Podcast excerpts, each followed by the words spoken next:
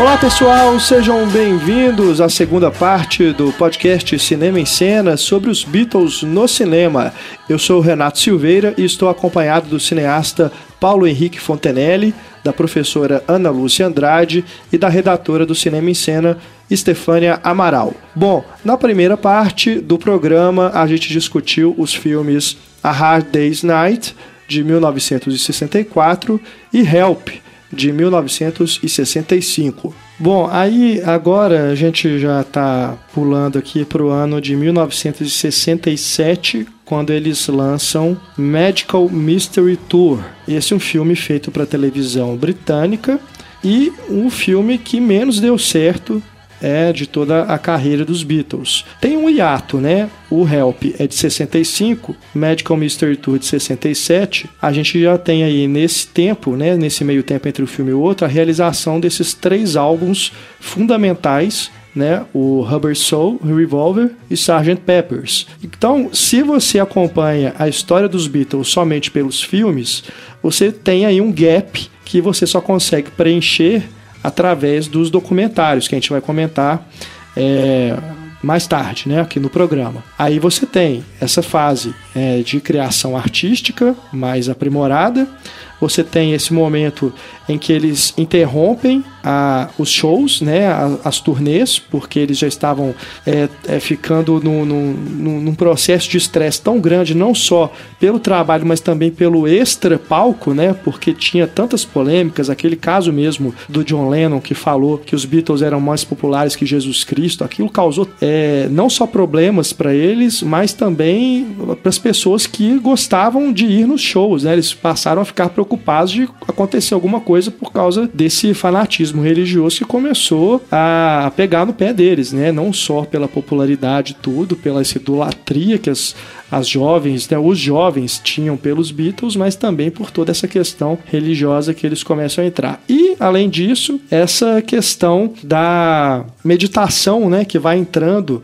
é, cada vez mais forte ali a partir de 66 e vai levando os Beatles para uma outra, um outro momento, né, de criação também que é muito é, influente nas músicas, né, é, não só na questão do pensamento deles, mas também na composição das músicas, né? Alguns instrumentos que eles vão incorporando e tudo mais. A gente vai falar agora do Magic, Magical Mystery Tour, que é uma coisa bem peculiar né, nessa filmografia do, dos Beatles, até pelo fato de ele ter sido feito é, em cores e ter sido transmitido no momento em que pouquíssimos aparelhos coloridos eram comercializados e as pessoas não conseguiram ver o filme em cores, né? Eles viram o filme em preto e branco, então aí que o filme já tem vários problemas, sem ainda ver ele em preto e branco, sem a intenção né, das cores que eles tinham, aí realmente é complicado, né, Paulo? É verdade. É, esse filme, esse filme é realmente um... ele é muito estranho, assim, até hoje é difícil até às vezes de assistir um pouco, mas antes, antes de falar desse filme, acho que apesar do, do ano de 66 não terem feito nenhum, nenhum filme, terem pulado direto do 65 para 67, o ano de 66 também marca uma grande revolução que eles fizeram no audiovisual, porque eles já tinham abandonado a turnê, mas eles conseguiam, continuavam recebendo convites para apresentar em televisões, ter que viajar para outros países para poder participar do Ed Sullivan Show, por exemplo. Só que eles não tinham mais saco de viajar assim, então eles começaram a, produzir pequenos filmezinhos. A princípio, o Paperback Writer foi no Jardim Botânico lá de Londres e filmaram eles caminhando pelo Jardim Botânico, intercalando com eles tocando e mandaram para as televisões. Depois, no ano seguinte, eles fizeram fizeram duas músicas, Sgt. é, Strawberry Fields Forever e Penny Lane, que aí nem apareciam tocando, era só tipo um filme, sim, um filme realmente conceitual, eles caminhando pro Penny Lane, ou então é, caminhando por um campo, tocando um piano psicodélico. Strawberry Fields Forever é maravilhoso é, o vídeo. E eles mandavam esses vídeos para televisões como peça de divulgação. Então, na verdade, os Beatles de fato inventaram o videoclipe. E essa experiência que eles tiveram com esse videoclipe é, serviu também como como base para esse Medical Mystery Tour, que foi um filme feito no final do, do ano de 67, que para mim foi o auge da criatividade dos Beatles. Acho que ali eles atingiram o topo de criatividade eles, além desse compacto Penny Lane e Strawberry Fields Forever, eles lançaram o Sgt. Peppers. Depois se apresentaram também para 200 milhões de pessoas ao vivo, na primeira transmissão de televisão ao vivo, tocando All You Need Is Love. E quando, quando eles começaram a flertar com a meditação transcendental, e nessa época também o empresário dos Beatles morreu, o Brian Epps, que era o, que, que, era, além de. Isso deixou eles muito abalados, porque além de ser o cara que ajudava a tomar as decisões, era um grande amigo deles. Então, para não deixar a peteca cair assim, o McCarthy teve a ideia de juntar todo mundo. Falou, cara, vamos fazer mais um filme, vamos fazer um filme então para para unir o pessoal e a gente fazer um filme da nossa maneira sem nenhuma influência dos estúdios. E aí eles partiram para essa ideia do Medical Mystery Tour, que a ideia básica era praticamente entrar todo mundo dentro de um, de um ônibus e fazer uma viagem para Inglaterra, é, pela Inglaterra, filmando o que acontecesse pelo caminho. Eles estavam muito influenciados pelo cinema VDT, é, é, tipo um reality show, ele queria fazer tipo um reality show dos Beatles, é, e se baseando, baseando, baseando o roteiro principalmente em lembranças de infância e sonhos que eles tiveram para construir, construir o roteiro que foi 70%, 70 totalmente improvisado. É, inclusive, o, tem, tem um diretor, né, que é o Bernard Knowles, só que a, ele não é acreditado. É, na verdade, acho que nem, nem sei se tem um crédito de direção, mas no cartaz, pelo menos, está escrito produzido e dirigido pelos Beatles. né? Então, eles mesmos é que fizeram, cuidaram do negócio todo. E realmente não tem enredo, né? E tem esse aspecto de sonho, né? De devaneio. É, parece que a viagem de ônibus ali pode, inclusive, ser lida como uma viagem no sentido alucinógeno também, né? É, desde o Flying, né? Quando ele começa falando, olha para a direita, você vê isso, do lado esquerdo do ônibus você vê outra coisa, né? Já cria essa ideia de não vamos seguir nenhuma regra, não vai ter eixo, não vai ter lógica. Entra na viagem com a gente, né? É, tem umas partes que são boas, né? Outras não. Mas é, é, um filme bem curioso, né, Paulo? É, o, só em relação ao Flying, agora só uma curiosidade, que eles tinham composto essa música, queria usar a imagem aérea, só que eles não filmaram nenhuma imagem aérea. Então ele chegou pro produtor Dennis Oldell, que era amigo dele, perguntou, cara, nos seus arquivos aí não tem nenhuma imagem de imagens aéreas, assim? ah, tem aqui umas coisas que a gente não usou no nosso filme, o último filme que eu fiz aqui, que é o Doutor Fantástico, do Kubrick.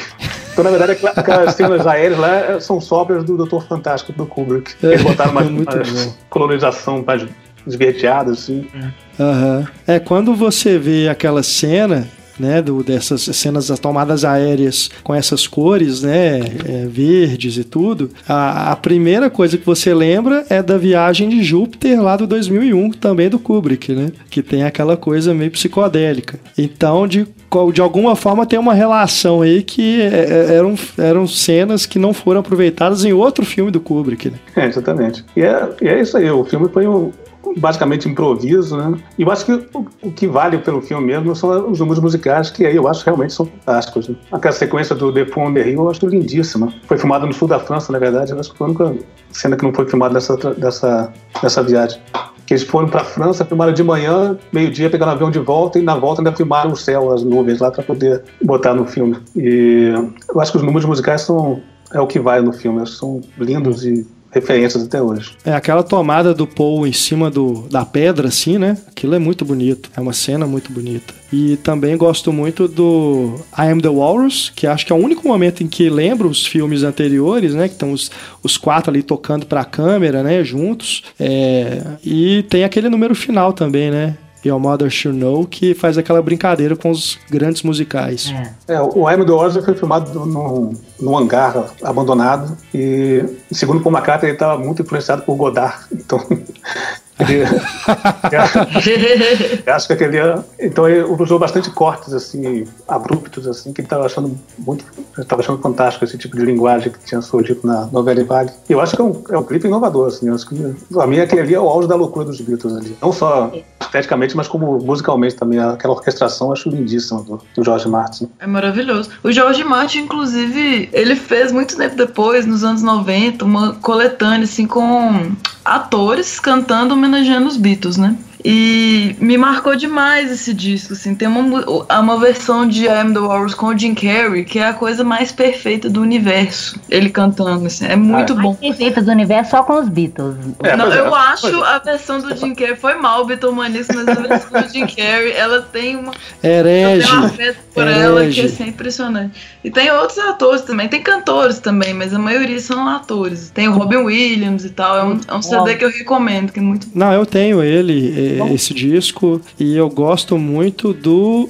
da última faixa, que é In My Life, com o Sean Connery declamando. Ah, e é lindo demais. É Nossa. Aquilo é maravilhoso. É, é a parte instrumental, né? Orquestrada, maravilhoso aquele disco. Né? É a Hades Night com a. É uma cantora, né? A Gold Hall, que eu acho que tá Isso, tá isso, perfeito. Mas nunca nenhuma versão é melhor do que os Beatles.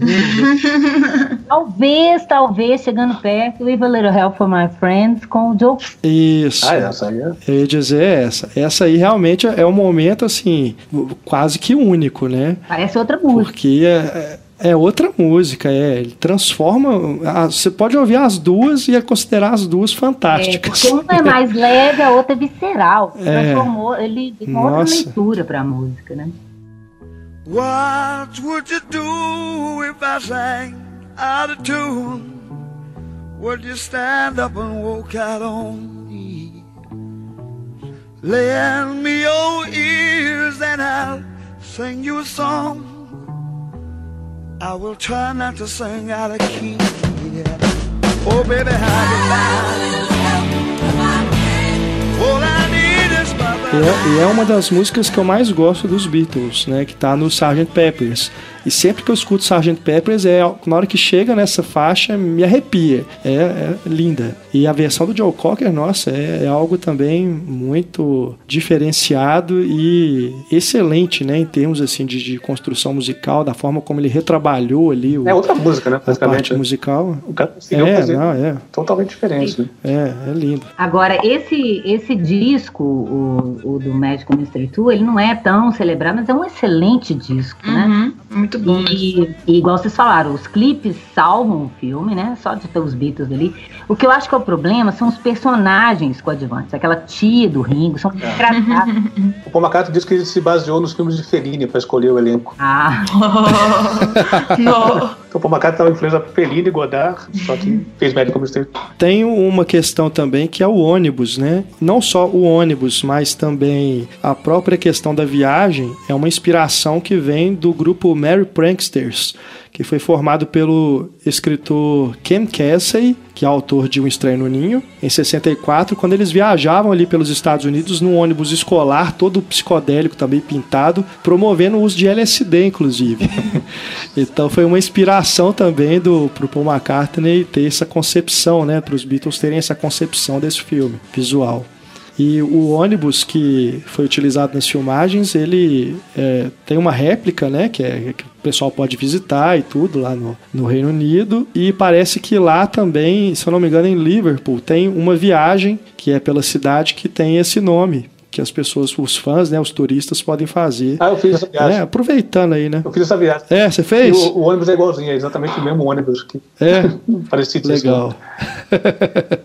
que ótimo. Esse filme, esse filme também conta eu acho que é o único filme dos Beatles que conta com um grupo que não é os Beatles. Né? Tem uma cena musical lá de um grupo chamado Bonzo Dog e Dudar. Ah, é. Verdade. Que uns amigos dele lá que resolveram botar, fazer essa cena, pra, talvez para promover os amigos. E a cena, segundo o Paul McCartney, era baseada nas lembranças deles de juventude quando eles tocavam em baile de striptease. Então, então tem aqueles caras tocando a música e tem uma mulher lá que faz um striptease. Depois o McCartney até fala que na verdade ele só queria ver um striptease, então ele botou, incluiu essa cena só pra striptease. Né? É, e o filme, foi, o filme foi filmado durante não sei quanto tempo demorou a filmar. Sei que depois ele, chegando na montagem, entregou pro montador e falou assim: Olha só, entrega semana que vem que a gente quer já começar a mostrar pros amigos. O cara, tá bom. Aí quando ele chegou pra ver, assim, ele percebeu que não tinha claquete. Os caras não usaram claquete durante o filme inteiro, eu, eu totalmente Nossa. sincronizado. O cara falou assim: Nossa, vai demorar um pouquinho mais. Mas demorou três meses para o cara conseguir montar o filme. Imagina que zona. Parece que eles filmaram umas 10 horas, né? E o filme foi reduzido a menos de uma hora, 52 minutos. Exatamente. É, Foram usados mais de, mais de 200 figurantes. Aquela sequência que falou do Amado Filho Novo foi mais de 200 figurantes para fazer aquela cena deles dançando. Durante a gravação, teve um pico de luz lá que acabou a luz. Então eles não podiam gravar e já estavam começando a cobrar hora extra. Os figurantes já estavam começando a ficar chateados de estar lá, assim, esperando. E eles não tinham mais dinheiro para pagar hora extra. Eles começaram a autografar fotos para dar de presente pros, como, como forma de pagamento, fotos autografadas dos Beatles para cada um dos figurantes. E também é baseado em, em lembranças de infância deles, da, da, dos tempos da Music Hall, assim, que o pai do Paul McCartney ouvia muito. Então são tudo, são tudo lembranças deles e baseado em lembranças de infância e em sonhos. Aquela sequência do, do John Lennon servindo macarrão com uma pá. Nossa, foi um sonho, aquilo é muito estranho. Foi um sonho que ele teve e ele resolveu incluir essa cena no filme. Aquela cena ali me parece umas essas coisas de instalação, sabe? Que fica projetando uma imagem, repetindo esse o tempo inteiro. Que ele vai, ele, a mulher vai tirando, né, a comida que ela tá aguentando comer mais e ele vai colocando cada vez mais, né, no prato, tirando ali do chão com a pá. Mas tem outras cenas também que são bem estranhas, né? Aquela maratona que nem, né, não tem sentido nenhum aquilo. E depois aquela cena que eles estão num laboratório também, com umas roupas de mago. Ah, são umas fadas, né? São os magos. É, uma coisa. o filme também conta com a, com a presença do Victor Spinetti, que a gente falou é, antes. Isso. É, uhum. porque a gente tem que lembrar que se no, no Help eles estavam usando, começando a usar maconha, tem o clima disso, aí eles já estavam usando outras coisas. Então o negócio é bem mais psicodélico, bem mais químico, digamos. Isso é tipo aquele filme que se você dirigiu drogado, se você montou drogado, você só pode assistir se tiver drogado também, né? É. Agora, tem uma coisa que eu queria saber, inclusive, se vocês que assistiram é, percebem também já nesse filme, que é. Eu tive, eu tive essa percepção de que parece que eles já estão se afastando ali, é, no sentido de que poucas cenas é, em que eles aparecem realmente juntos, enquadrados, e você vê que o John Lennon meio já, já aparece mais assim no canto, separado do, do resto do grupo. Não sei, pode ser uma impressão minha já sabendo que a banda ia acabar pouco tempo depois. É, mas eu não sei, me parece que esse filme já meio que prenuncia. Acho que no, no Yellow Submarine eu tive uma percepção ainda mais forte disso que depois eu vou comentar.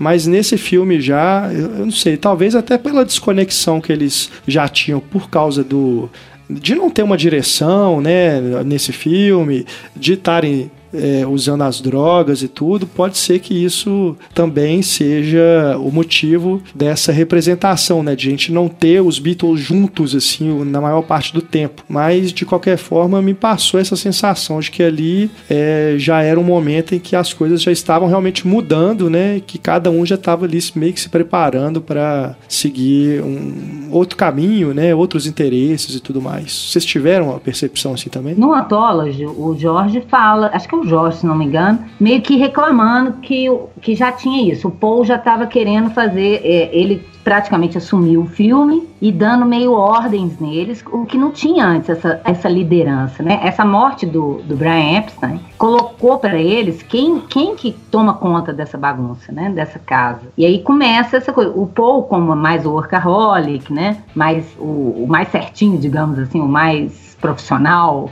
ele começou a, a, a, a, ter ideias e querer fazer as coisas do jeito deles, e isso começou a dar problema. E o, o, o Jorge fala dessa cena, inclusive, do que vocês falaram do, do Full na Rio, que o Paul pegou um avião e foi para a França e nem falou com eles. Gravou e, e, fez a cena lá sozinho. E que isso já era um indício de que como os, o rumo que as coisas estariam tomando.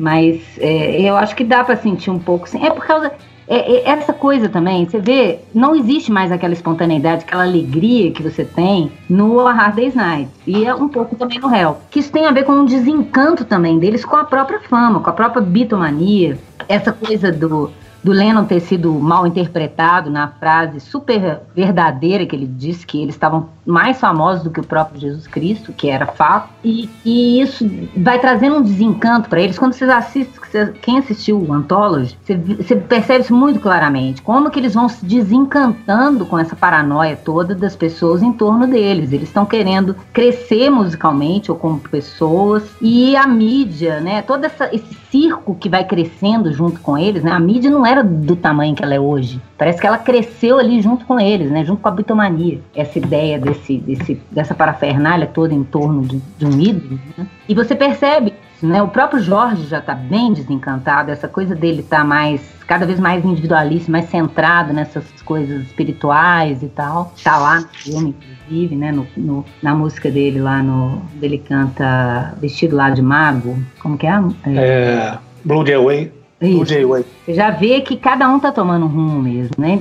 Inclusive musicalmente. Você já não tem aquela coisa de composições dos Beatles, né? Você já tem uma coisa bem clara do que, que é Paul, do que, que é John, do que, que é George, principalmente. E o Ringo com uma cara de tristeza que você nunca vê ele antes. O Ringo é mais alegre de todos, né? O Ringo perdeu um pouco o sentido, porque ele não era compositor, né? Então ele ficava ali esperando eles decidirem, brigarem pelos egos e ele, o que, que ele ia fazer depois dessas brigas. Que a Ana falou exatamente. Depois que o Brian Epstein morreu, as coisas começaram a desandar. Justamente por essa, por essa pelo Paul McCartney assumir o papel do líder, né? E por um deles estar tá liderando o grupo. O mais careta tinha que tomar conta do. Exatamente. É, esse filme foi apresentado depois para BBC e os executivos, mesmo tendo achado o filme estranho, com todas essas cenas de, de anões, de macarrão com pá, banquete de macarrão Todas essas coisas malucas assim, eles pediram para cortar apenas uma cena, que é a cena em que o, o cara se declara e dá um beijo na tia do Starr. Ou seja, a cena, a cena que não tem nada de errado, assim, só porque eles estão se beijando, assim, eles acharam meio grotesco, porque aqueles dois personagens não, não poderiam se beijar. Mas conseguiram convencer, convencer e deixaram como tá. Só que aí o problema é que o filme foi exibido no especial de Natal, na verdade. Foi exibido no Natal. Todo mundo que foi ligar a televisão para ver o especial de Natal dos Beatles encontraram aquele Aquele filme totalmente anticonvencional, né? Família inglesa.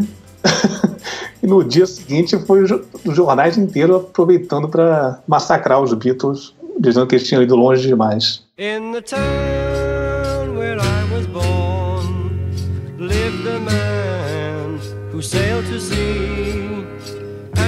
Os Beatles que tinham um contrato com a United Artists para fazer três longas metragens. Eles já tinham feito o A Hard Day's Night e o Help. Faltava mais um. É aí que surge Yellow Submarine, em 1968. Só que a United Artists não considera esse filme como parte do, do contrato, né? Porque os Beatles só aparecem mesmo em uma única cena rapidinho no final. E durante o filme, que é uma animação, nem eles mesmos dublam os personagens, né? São outros atores que dublam Paul, John, o Ringo e o George. Eles é, forneceram a parte musical, é claro, né, as músicas são eles mesmos que estão cantando, mas as cenas né, narrativas dessa historinha é, do Yellow Submarine, quem está dublando os Beatles são outros atores, né? E dublam muito bem o Ringo fala que, que eles forçaram o, o sotaque de Liverpool, que como eles, eles mesmos gozam o sotaque da, da dublagem. Eles, eles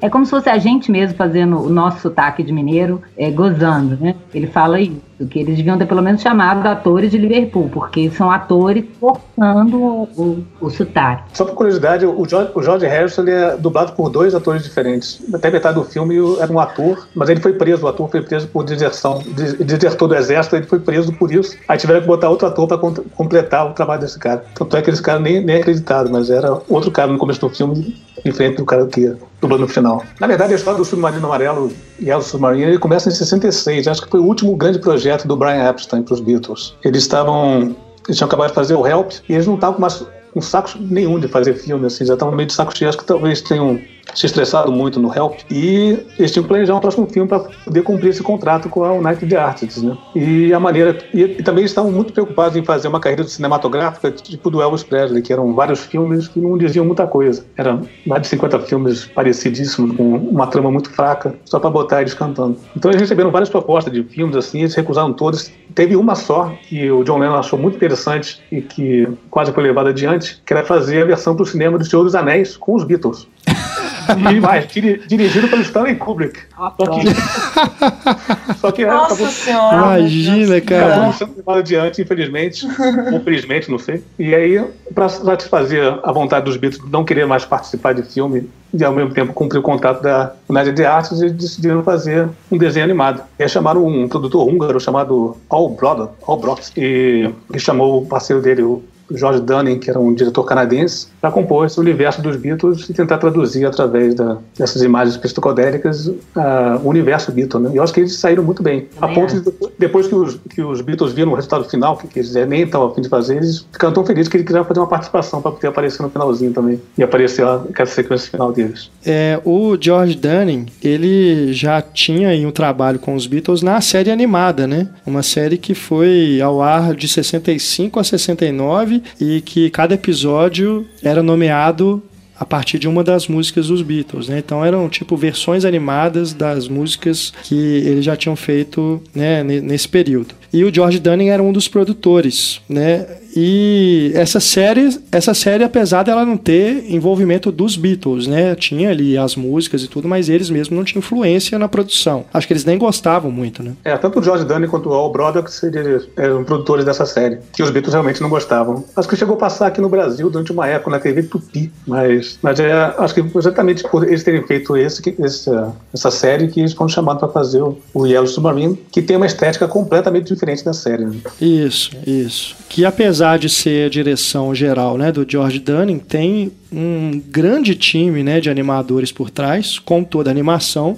Né, mas tem mais de 200 artistas trabalharam nesse longa, é, compondo né, cada sequência, tudo, cada delegando né, as partes para que depois fosse tudo é, juntado dentro desse roteiro que surgiu a partir da música né, Yellow Submarine, o Lin Minoff, que fez a adaptação para uma história, né, uma narrativa, e a partir daí que foi construído o roteiro desse longa-metragem, que em termos narrativos, né, de contar uma história com início, meio e fim, é, talvez seja o mais agradável, né, de você de você acompanhar, porque você tem ali aquele início que tem aquela invasão daquele mundo, né, da Pepperland, que tem aqueles seres azuis, e aí eles instalam ali um regime totalitarista e o, o figura ali foge, né, através desse submarino amarelo e vai tentar achar alguém para poder ajudá-los. E aí ele convoca os Beatles, né, para poder é, tirar a Pepperland do comando desses vilões. Então, só que isso é o, começo e o final. No meio tem esse, essa grande quantidade de, de situações é, nonsense também, né, absurdas, surrealistas, em que os números musicais são inseridos e é uma coisa maravilhosa. Né, Ana? Você que trabalha numa escola de animação, né, na Belas Artes da UFMG, eu acredito que deve ser um dos filmes que você mais gosta, né, de, de animação. Ah, eu gosto muito. Eu acho muito legal essa ideia da psicodelia na animação, né, as cores que foram usadas, é, tem umas, uma, umas, umas flipagens de cores, né, é uma coisa que nunca tinha sido feito antes, assim, no filme de animação comercial, digamos, né? E eu acho a história muito legal, acho bem propícia a essa ideia da contracultura, dessa ideia dos próprios Beatles, de paz e amor da época, né? Eu acho muito legal a, a ideia dos vilões, na verdade, serem. O, o, Blue tem mais a ver com triste, né, do que com mal. E, e esse final que, que vencemos o mal, mas vem aqui, junte-se a nós, né? Não tem essa coisa de punição, de vilão, de. Eu acho bem, bem interessante esse clima que ele registra. Eu gosto de mostrar esse filme tanto para os alunos quanto para as minhas sobrinhas, crianças. Eu acho muito legal uma criança ter contato com um universo tão diferente, tão nonsense, desde cara, com uma história que dá para acompanhar tranquilamente. É, em termos de animação também acho bacana como ele misturou vários estilos, né? Tem desde a pop art ao surrealismo, dadaísmo. É. Ah, então, misturando também com imagens de movimento, com fotografia. Então eles é. fazem uma mistura muito Aquele, interessante, assim. Aquele com... clipe do Eleanor Rigby, né? Ele dá pra ver bem isso. A parte do Lucy in the Sky with Diamonds também, né? Que usa uma coisa de rotoscopia ali. Uhum. É, aquele ali é lindo, né? É, maravilhoso.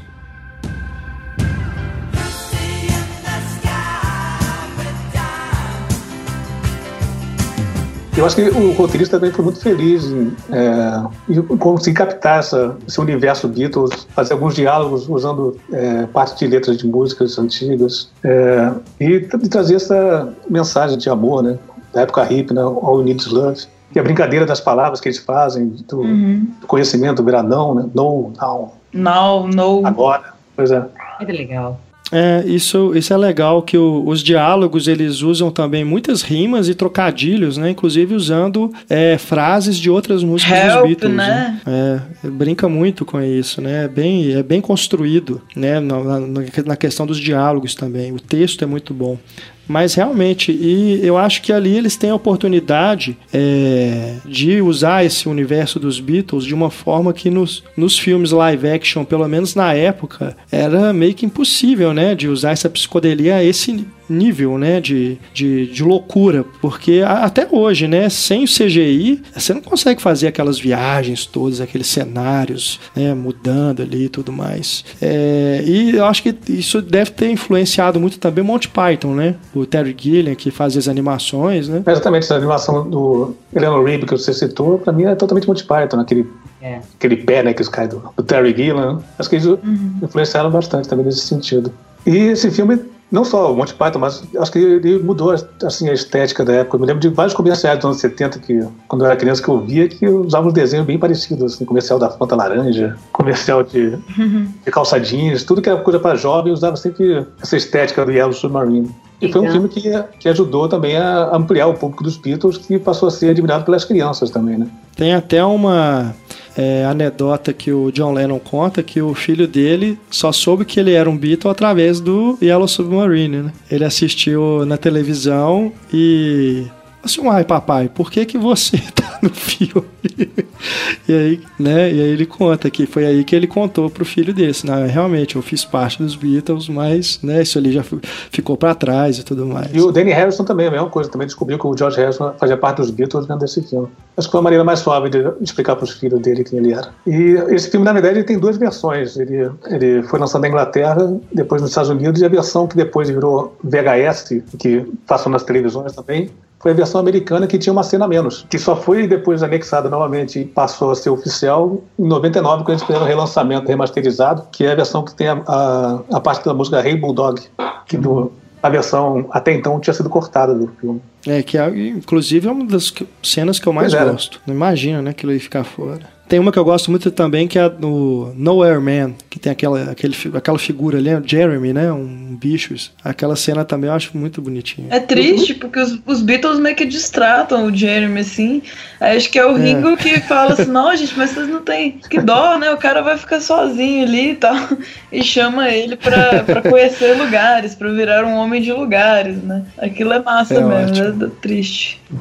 Esse filme chegou a ser cogitado fazer uma refilmagem, né? Recentemente pelo Robert Zemeckis. Que ele, quer, é ele queria fazer uma versão 3D do filme para lançar nas Olimpíadas 2012, mas acabou fracassando o projeto, acabou não, não rolando. É, eu acho que ele desistiu e também porque o, o, estúdio dele foi fechado, né, pela Disney, o Image Movers, que, é, que ele realizou aquelas animações, né, a Lenda de Beowulf, o, o Expresso Polar, e tem outro também, um conto de Natal, né, que é baseado na história do, Charles Dickens. E acabou que não deu certo, né? os filmes não estavam rendendo o suficiente né, para os gastos que estavam tendo, então ele acabou desanimando. Mas acho que ainda bem, né? Porque é meio que inimaginável é, fazer algo, é, por mais talento né, que o Robert Zemeckis tenha e seja um diretor que eu goste bastante. É, Yellow Submarine é muito característico, né? Muito marcante. Então, fazer uma refilmagem disso, né? Meio que igual refilmar Psicose, né? Uma ideia que não passe pela sua cabeça. Ah, assim, 2001, né, Renato? Filmar, refilmar 2001, não.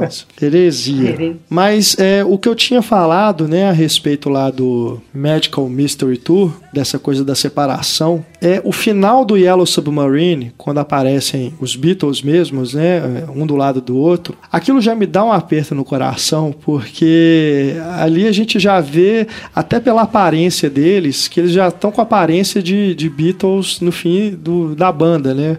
O, o John Lennon já está diferente, assim, eles não estão mais com o mesmo corte de cabelo, né? As barbas e tudo mais, os óculos. E aquele fundo preto, que na verdade verdade foi é, não foi planejado, né? Porque na verdade eles queriam colocar uma, um fundo psicodélico ali atrás, mas acabou ficando porque não tinha tempo, então ficou aquele fundo preto. Aquilo também já dá uma coisa assim, eu não sei, sabe? Já, já, eu já começo a ver ali assim que eles já estão, é, não sei, já tá meio perto do fim mesmo, já né, eles estão brincando assim, mas não é mais a mesma coisa, né? Com eles conversando entre eles. É, é uma cena que foi feita assim, né? Que foi feita depois para ser inserida depois que, que eles viram, né, o resultado da animação. Mas ainda assim, pela representatividade que ela tem, né, de você ver aquilo, aquele fundo preto e os quatro já diferentes assim, não tá mais com, com a mesma característica de Beatles, já já meio que prenuncia o que vem a seguir no Let It Be, que é o filme seguinte. Né? É. é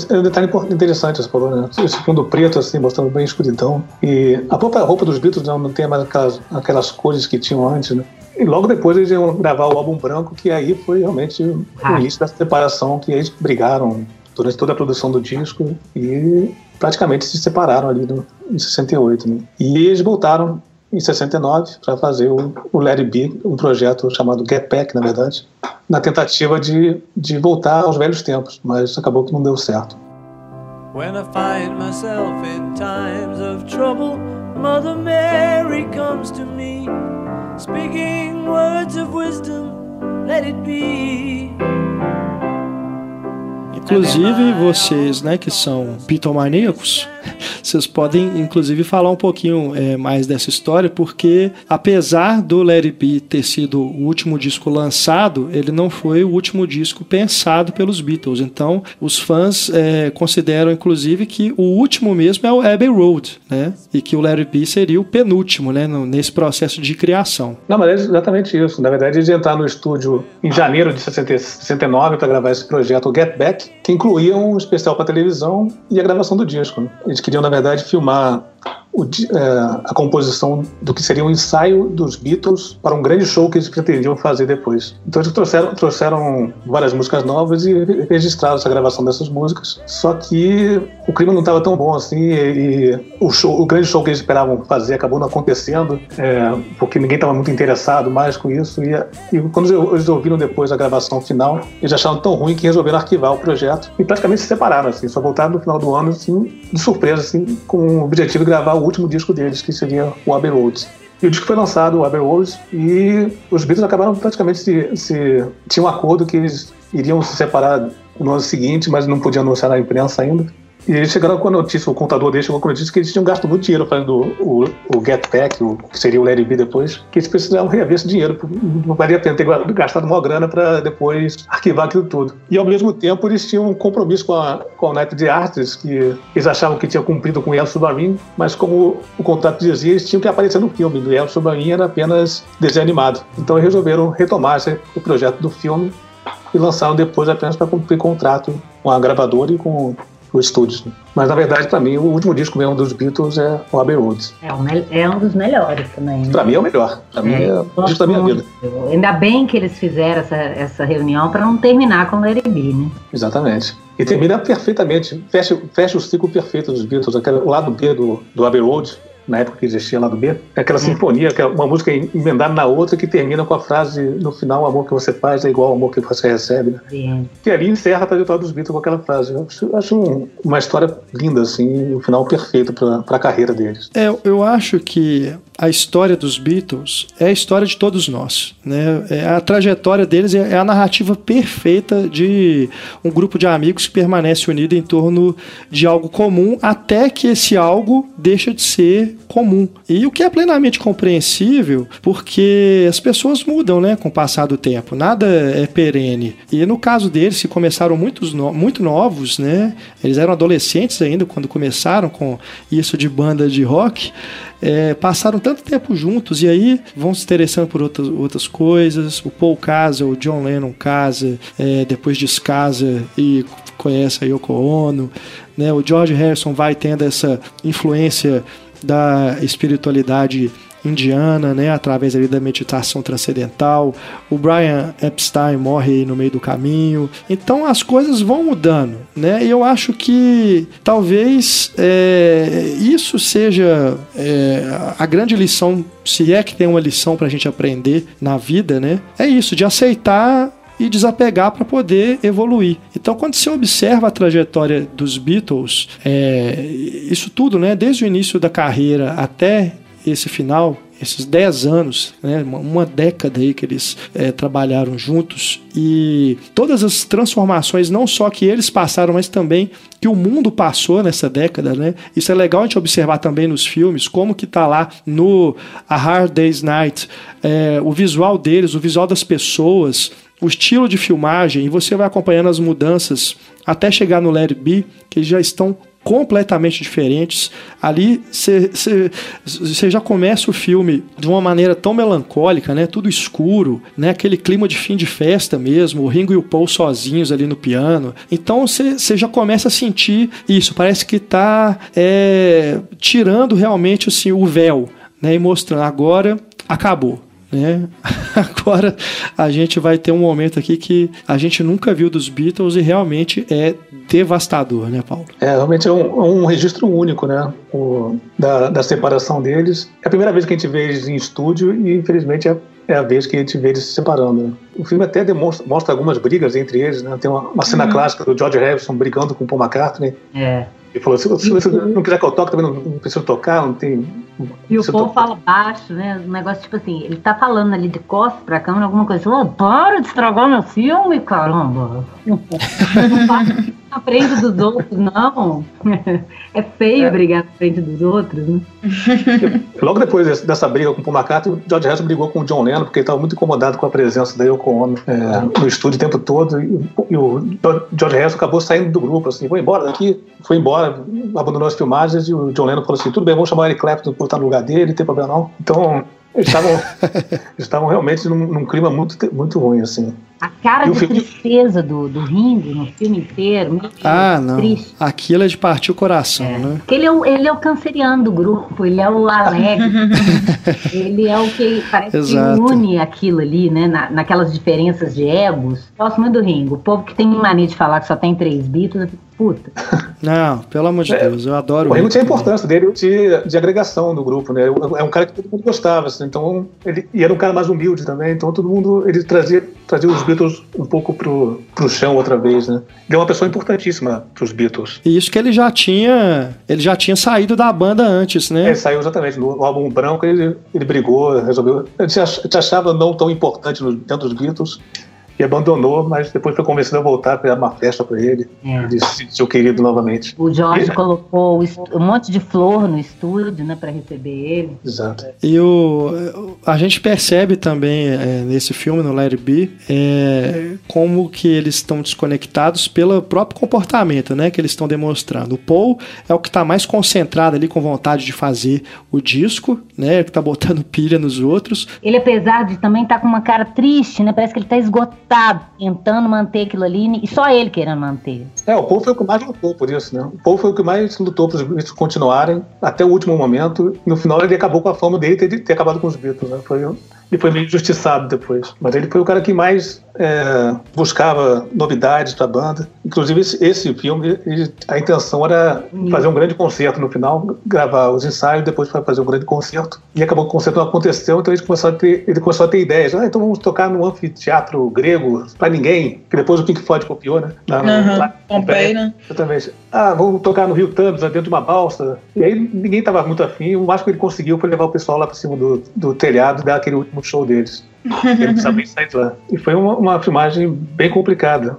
Quem, quem, tem acesso a material alternativo dos Beatles é, tem, imagens, imagens que não foram, que não entraram no filme, que mostra bastante assim como é que o Paul McCartney estava tentando. Eles contrataram o, Ma, o Michael, como é o diretor mesmo? Michael Lindsay.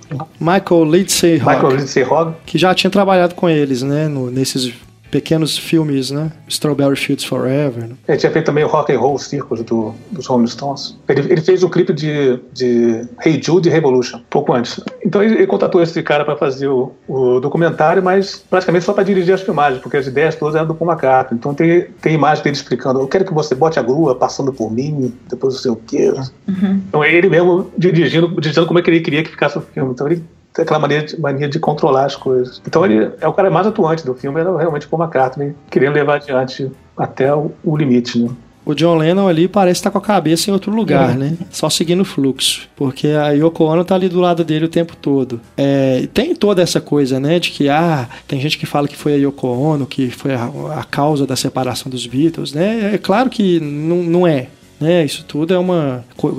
Já tem isso de colocar a culpa na mulher, né? Que já não é legal e você ainda tem é, toda essa história que tem que ser contextualizada, né? Que não foi por causa de uma pessoa que eles se separaram, né? Foi todo um, um conjunto de fatores que levou os quatro ao esgotamento. Mas o John Lennon ali você percebe que assim, apesar deles não estarem é, brigando, assim, no, sentido de, de, discutir, né, de sair no, no tapa e tudo, apesar do que a gente sabe que tem muita coisa que foi cortada do filme, né, a pedido deles, para não, não passar essa imagem, né, das brigas, é, o que está no filme mostra, pelo menos assim, nos ensaios eles estão desconectados, estão assim, né, cada um num, num ritmo, mas o, o John Lennon é, tá, tá passa essa impressão de que está pensando em outras coisas já. E o, George Harrison, é sempre sério, né? É, mas está querendo fazer só o, o, o, que o Paul manda, né? Que é aquele momento ali que o, o Paulo citou, em que eles têm essa discussão né, que o, o Paul fala com ele, para ele não colocar um riff, né, num, determinada parte da música, e aí eles começam a discutir, né, porque o, o George fala assim, você, fica, você sempre fica chateado quando eu falo isso, não, não é chateado e tudo, aí fica uma, uma, coisa bem constrangedora mesmo pra gente ver, assim, né, os dois discutindo. E o Ringo, né, que, que sempre foi o mais é, risonho deles, com aquela cara é, de triste, né, abatido, então você tem realmente esse quadro, né? Nesse momento inicial em que eles estão ensaiando antes de ir para o estúdio para fazer a gravação, é, você já tem essa nítido, né, na tela como que a coisa já mudou de figura. E agora eu não sei também porque como o filme foi lançado depois da separação, né, foi montado ele já com esse peso, né? Não sei se se tivesse dado certo, acho que seria realmente um, um outro filme, com outro sentido, né, outra atmosfera. Mas, de qualquer modo, é, vira um reflexo desse processo, então capturou o que estava ocorrendo ali mesmo, né? Não tinha muito lugar para fugir. E tem, tem uma curiosidade também que o filme ele termina com o concerto é, no telhado do prédio, né? Da Apple Corps, que é o, a empresa deles, mas aquilo na verdade foi filmado antes das cenas que eles estão é, cantando para a câmera, né? Como se fosse um, um, videoclipe mesmo. Então, no filme foi colocado depois. Então já, já é outra, outra construção narrativa que é, é, é você percebe que foi feita nesse sentido de encerrar, né? Porque quando o, o John Lennon faz aquele agradecimento, né, pro público no encerramento do show ali no no alto do prédio, e aí a imagem congela e acaba, né? Vem o The End, é o final perfeito, perfeito né? né? Eles, na verdade, eles queriam ser presos, na verdade. Quando eles souberam que a, que a polícia que a polícia tava. É um final ótimo. Eles queriam ser presos e botar o final eles entrando no camburão, assim, mas os policiais eram muito educados. Falaram, por favor, podia baixar o som. Esse filme, na verdade, teve, teve três, três momentos distintos, né? Ele começou dentro do, de um estúdio de cinema da Twickenham, que que eles alugaram pra, justamente para fazer o filme todo lá, com uma regra rígida de, de, filmagem, que também não deu certo, porque os caras tinham que chegar às sete da manhã para começar a compor, para fazer, trabalhar como funcionários, assim, e eles não estavam acostumados com isso, né? Eles eram pessoas notivas, então eles não, não, não se adaptaram a essa, essa. ter que sair no inverno para entrar dentro de um estúdio de cinema para ficar compondo música na frente de um monte de gente filmando. É, lugar escuro, feio, assim. O Jorge fala no Anthology que tinha uma energia horrorosa o lugar, que não colaborava em nada para melhorar o clima entre eles. Depois que o George Harrison brigou com o pessoal que foi embora da banda, ele falou que só voltaria se fosse em outro lugar. E aí eles foram lá para os estúdios da, da Apple e levaram junto um convidado especial, que é o Billy Preston, que toca órgão, toca teclado lá com eles, que era uma maneira também de de, das pessoas ficarem mais pacíficas. Como, como falo no, no, no Anthology, eles é. achavam que tendo um convidado na sua casa você seria mais educado com as pessoas. e deu certo, né? deu certo. Agora, esse deu certo, sim, sem dúvida. E esse episódio todo, né, do George sair da banda é omitido do filme, né? É, não aparece. É, acho que muita coisa foi omitida assim, até pra não, pra não quebrar é. a mágica dos Beatles. Né? Eu vi o, o Ringo fala numa entrevista também que eles sempre tiveram uma dinâmica de, de cooperação muito boa, assim. Que ele, é, é, eles começavam a passar uma música no estúdio, mostrando a música para eles, e ele já tirava a bateria ali e era isso. E o Jorge já tirava o, solo e, e aos poucos, quando, quando cada um começa a tomar um rumo que vai, que vai culminar na sua carreira solo, eles começam a ter ideias sobre a própria música que ele fez. Então, é, o Ringo fala que em vez dele chegar e já tocar o riff, o povo, não, eu quero que você toque assim, assado, falava a mesma coisa com o Jorge. E eles começaram a ficar putos com isso, porque perdeu essa dinâmica de colaboração, né? Começou, a música é minha, eu quero que ela seja assim, né? E você vê isso no filme. Então é muito legal se você assiste todos os filmes na ordem, você vê essa é, é, é, como você vê o Anthology, você vai vendo essas fases, né, muito claramente marcadas ali. E se o primeiro tem esse, essa cara de documentário mostrando essa energia toda que estava sendo construída e crescendo ali, Nesse filme, nesse final, você vê essa, essa energia se dissipando e acabando, né? Até mesmo pela letra das músicas, né? A gente vai percebendo que a história tá chegando ao fim, né? A história dos Beatles. É, você vê ali é, Get Back, né? É, a letra das Let It Be, então, nossa senhora. Aquilo ali, Deus me livre. Chorar toda vez. Isso antes também, né? Eu, eu tava é, assistindo ao documentário do George Harrison, né? Do Scorsese, e quando toca When My Guitar Gently Sleeps, você vê que a letra, que é do George Harrison, né, tá falando muito disso também, né? Daquele momento em que ele tá percebendo que é, as coisas é, já não são mais as mesmas, mas mesmo assim, né, ele continua tocando, é, vai seguindo em frente. Mas você já percebe, né, na letra das músicas, assim, poxa, que tem uma coisa ali que está mudando, né? É, é, acho que é do artista, né? Você colocar isso de uma forma na sua arte, né, na, na, na sua criação, é o que você está passando, né, as suas emoções acabam sendo refletidas, né? Por mais que você tente aludir, é, não tente falar claramente, é, quando a gente vê nesse contexto, então, a gente percebe, né? Essas, essas dicas, né? Que eles já, já vinham dando. É verdade. E em termos de, de montagem, o que vocês acham desse filme? Eu acho que esse, esse filme tem um problema sério de montagem, porque eu não sei se estava faltando material ou, ou, ou se eles estavam com muita pressa para terminar o filme, que tem coisas que estão totalmente fora de sincronia, né? É. Tem, tem é trechos que, o, que o, até, até, até um momento que o John Lennon tá cantando, mas a boca dele tá fechada, porque usaram outro take para poder cobrir ali. Que a, mão do piano não é exatamente o que o cara tá tocando. É. Então ele tem esses problemas assim de, de montagem que talvez seja a explicação pelo filme não ter sido lançado até hoje em Blu-ray ou DVD, né? é, o único, é o único material dos Beatles que não foram lançados até hoje. Eu li que quando foi feita uma restauração do material, é, parece que o Ringo e o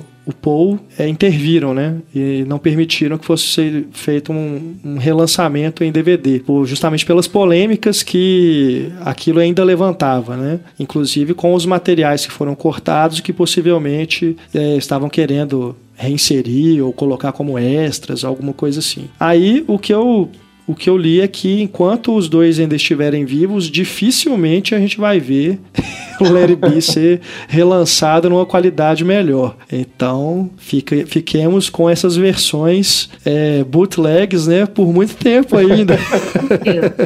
Mas mesmo com todos esses problemas de montagem, acho que é um, um filme fundamental, que também influenciou esteticamente vários outros, outros filmes, e, e só os números musicais de Larry B e The Long Wide Road já valeria o filme por completo, né? E, e, a gente só falou dos momentos ruins, e tem momentos muito legais também, que você vê a harmonia, que eles estão tendo uma jam session ali que deve, devia estar delicioso. Inclusive cantando músicas do começo de carreira, é. é que, que, eu acho que bacana, assim, tipo, a gente tentando, tentando resgatar aquilo que eles perderam, né? Como um casal, como um casal tenta resgatar o amor do começo, assim, a paixão do começo, tentando até o final não se separar. Eu acho que a fala fundamental do filme é aquela em que o Paul vira pro Lennon, diz que eles precisavam voltar a tocar em público, né, para eles dissiparem o nervosismo que voltou a existir entre eles no, nos ensaios, né, dentro do estúdio. Aí ele relembra, né, que quando eles começaram, eles ficavam nervosos e depois iam se acostumando com aquilo de se apresentar. Então ele achava que se eles fossem é, voltar a fazer um show, que eles iam voltar essas origens iam voltar, a, a banda ia voltar a funcionar, né? E acaba que não deu certo, né? Porque o George Harrison, principalmente, era muito resistente a essa ideia e acaba que o, o último show que eles fazem é aquele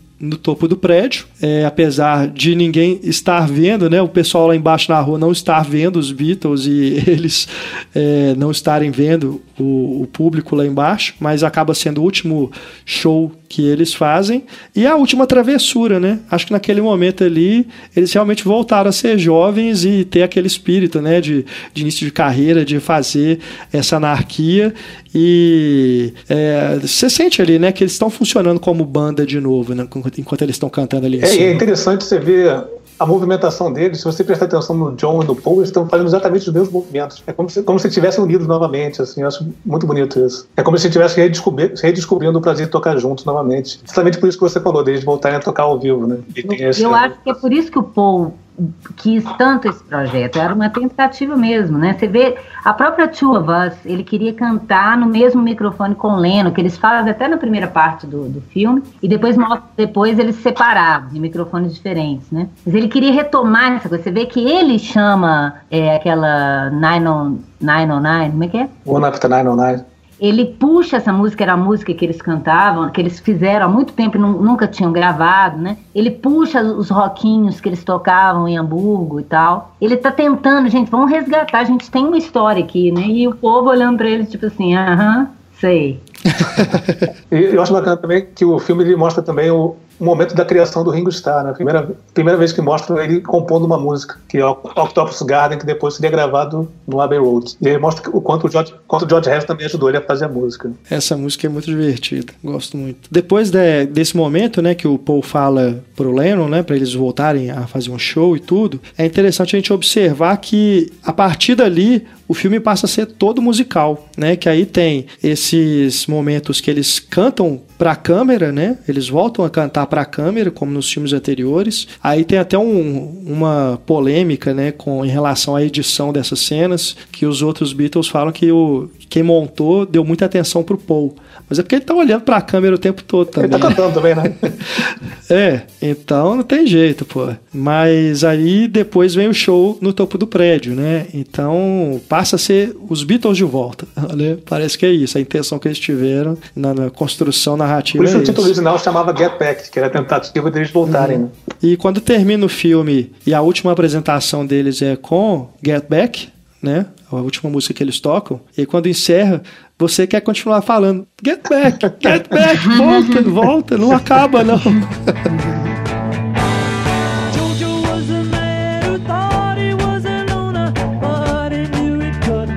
Ai, aquilo é de cortar o coração. Meu não existia na época, mas eu sempre penso no acústico MTV Beatles, assim, porque é aquela bad vibe, assim, tipo, tudo escuro, sabe? Total, Enterrando cara. a banda mesmo, assim, como aconteceu com a Cássia, com Nirvana, né? Com várias bandas tem esse estigma, assim, do acústico ser o último momento, assim. Nossa, é bem amigo, pesado, bem, bem pesado, Lady B. Não, eles também, igual você falou no finalzinho do, do Yellow Submarine, eles já estão diferentes. Aqui eles são completamente diferentes, né? O visual deles. Nossa, é. Sombrio, né? Total.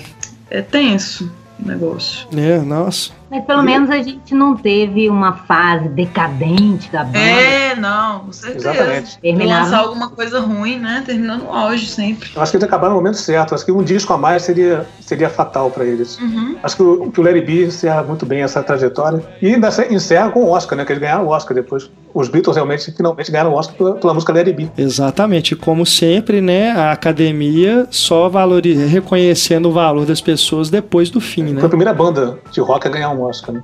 Massa. É, só deram o Oscar depois, né, que a banda tinha acabado. Foda. Chegamos ao final da segunda parte do nosso podcast sobre os Beatles no cinema. Na terceira e última parte, nós discutimos o legado da banda no cinema através dos documentários feitos sobre eles e também os filmes biográficos que dramatizam a história do grupo. Não deixe de ouvir. Até lá!